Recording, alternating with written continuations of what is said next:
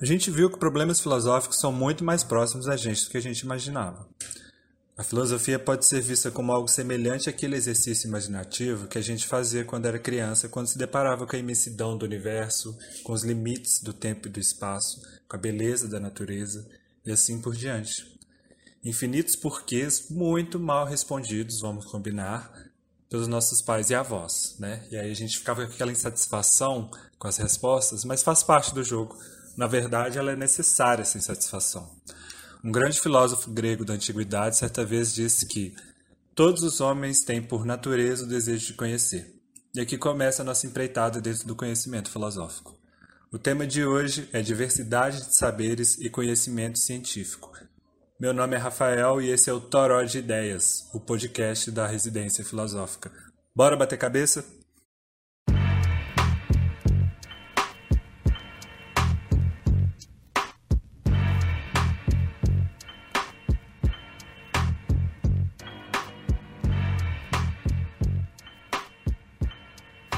Na primeira semana, a gente se dedicou a fazer uma investigação filosófica sobre a diversidade dos saberes.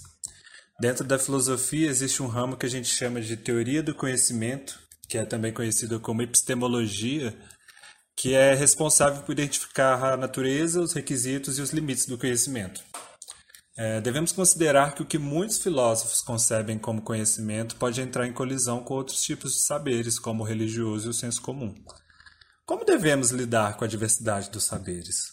Qual o valor de uma opinião? Existe hierarquia entre conhecimentos? Até que ponto todos os saberes são legítimos? Essas são perguntas comuns quando a gente decide discutir a natureza dessa predisposição que os seres humanos têm de tentar compreender o mundo, e quase nunca tem resposta definitiva sobre elas. O exercício filosófico é como uma ferramenta que a gente usa para destrinchar, conceituar e sistematizar esses problemas. Bora recapitular os saberes abordados no começo do bimestre?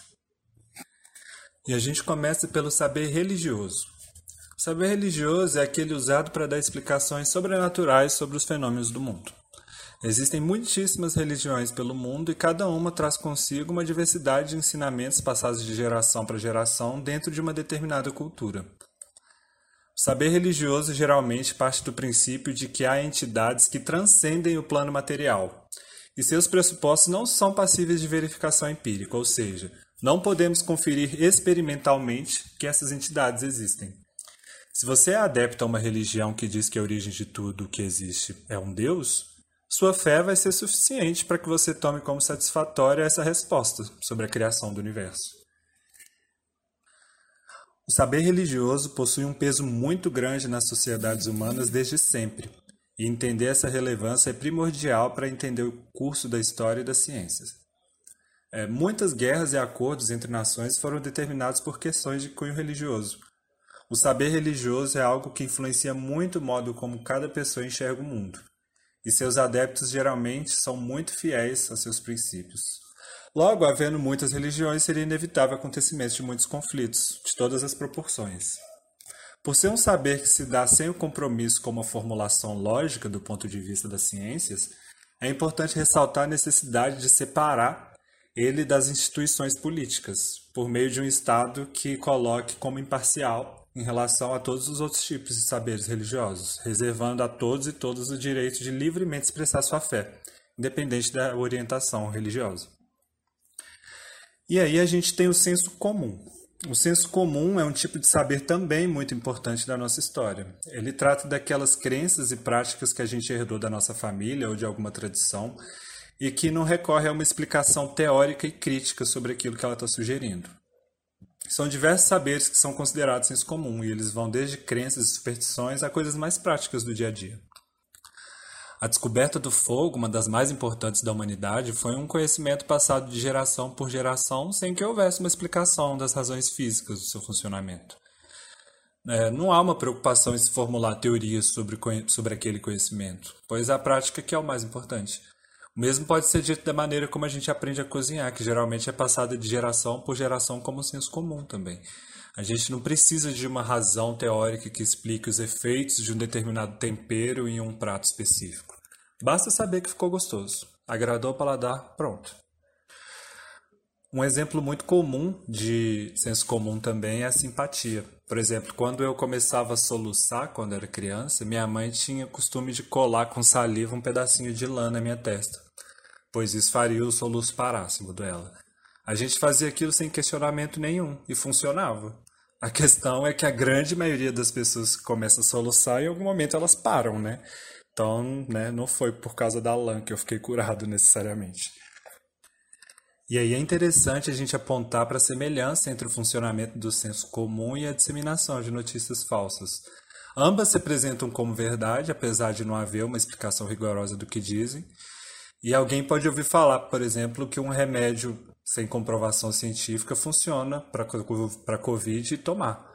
A pessoa não adoece e pensa que é por causa do remédio. Acontece que do mesmo jeito que acontece com soluço, a maioria das pessoas vai parar de ter os sintomas ou nem tem os sintomas.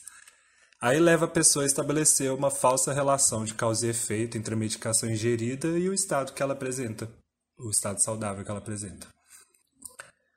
Aí depois, a gente seguindo no curso, né, do que foi apresentado na primeira semana, a gente tem a opinião, que aqui já não trata exatamente de um saber, Opinião nada mais é do que o ponto de vista de alguém sobre determinado assunto. Ninguém sai por aí no dia a dia expressando seu ponto de vista utilizando rigor científico. Por isso, a opinião é uma versão subjetiva daquilo que a pessoa pensa sobre alguma coisa ou fenômeno.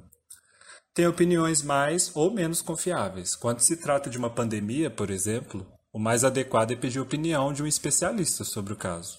Significa que ele está necessariamente correto? Não. Mas no caso de doenças desconhecidas, como foi o Covid-19 né, no começo de 2020, é normal que, na falta de estudos comprobatórios sobre o funcionamento do vírus, aqueles que já acumulam ao longo da vida algum arcabouço teórico sobre o tema, como os infectologistas ou biólogos moleculares, eles têm uma opinião com mais peso, mais relevância, mais aceitação do que alguém que não conhece nada sobre vírus. Então, a opinião é uma expressão daquilo que sentimos e pensamos, e geralmente deriva de maior ou menor grau daquilo que a gente experiencia no, no mundo ao longo da vida, né? Tem opiniões ruins e opiniões boas, por isso é interessante a gente se posicionar de maneira crítica para que nossas opiniões correspondam ao máximo possível com aquilo que está sendo objeto de discussão, né? De modo que, mesmo que não seja rigorosamente construída, seja uma opinião minimamente sustentada.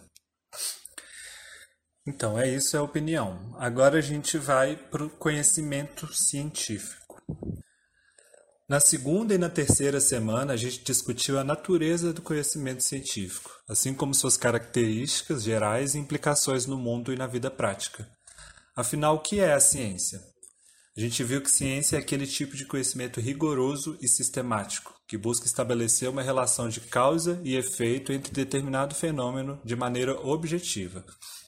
E isso exige um método adequado para cada área do conhecimento. Enquanto no senso comum e na religião existe uma certa satisfação garantida, quando você simplesmente acredita nos seus pressupostos, o cientista já é aquele cara acostumado em bater cabeça e ficar frustrado de ver suas hipóteses contrariadas pelo seu estudo.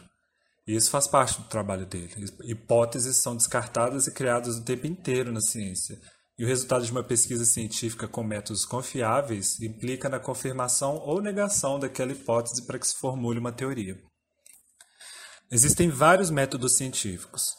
O mais conhecido, utilizado nas ciências da natureza, que é biologia, química, física, é o método científico experimental, que em linhas gerais é basicamente o cientista observar um fato ou um problema, formular uma hipótese testar essa hipótese com algum experimento, analisar os resultados para confirmar ou negar a hipótese e depois conclu concluir se o estudo é, tem, é, postula uma teoria nova, no caso, ou não.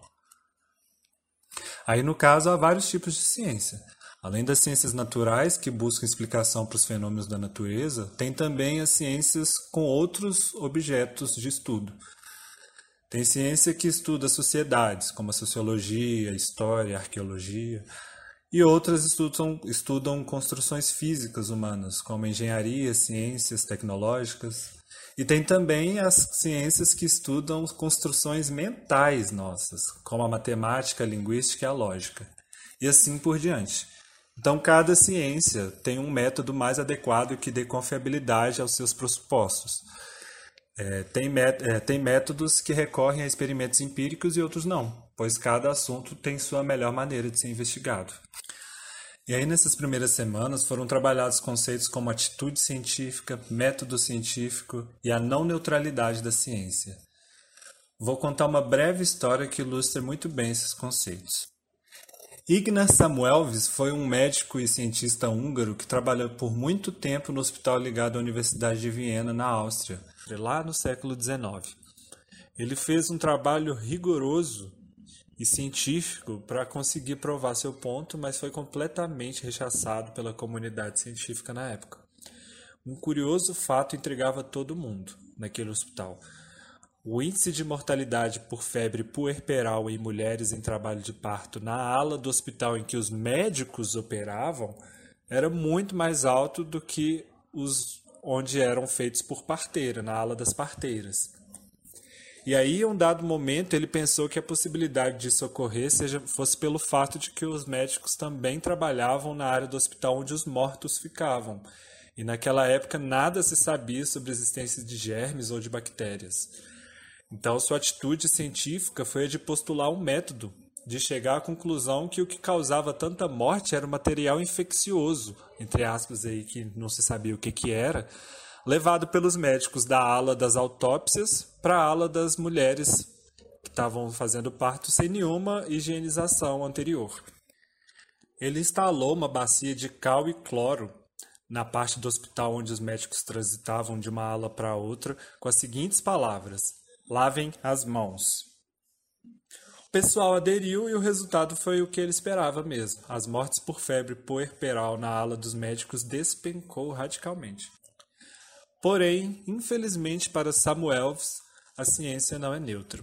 E os resultados de sua pesquisa, de certa forma, apontavam que as mortes das mulheres no hospital decorriam da falta de atenção dos médicos que trabalhavam lá sem higienizar as mãos. E aí, obviamente, ninguém queria segurar aquele BO. E aí ele acabou se desgastando dentro do hospital, que acabou nem renovando o contrato com ele. Aí ele voltou para sua terra natal, na Hungria, e começou a trabalhar num hospital como um médico um hospital bem menor, com bem menos prestígio. E ele também se desgastou nesse novo local de trabalho porque ninguém aceitava com boa vontade suas recomendações de lavar as mãos. Então, Samuel entrou em profunda depressão e acabou sendo conduzido a um hospital psiquiátrico onde ele permaneceu contra a vontade dele até a morte, que foi causada por uma infecção devido a um corte na mão. Olha a ironia. Infelizmente, seus estudos não foram utilizados para se formular a teoria dos germes, que seria postulada logo algumas décadas após sua morte, pois essa pesquisa foi silenciada pela comunidade científica na época. É, a ciência é conduzida por pessoas, é aí que está. As pessoas podem agir pelos seus próprios interesses. As universidades são importantíssimas para a sociedade, mas também possuem suas contradições.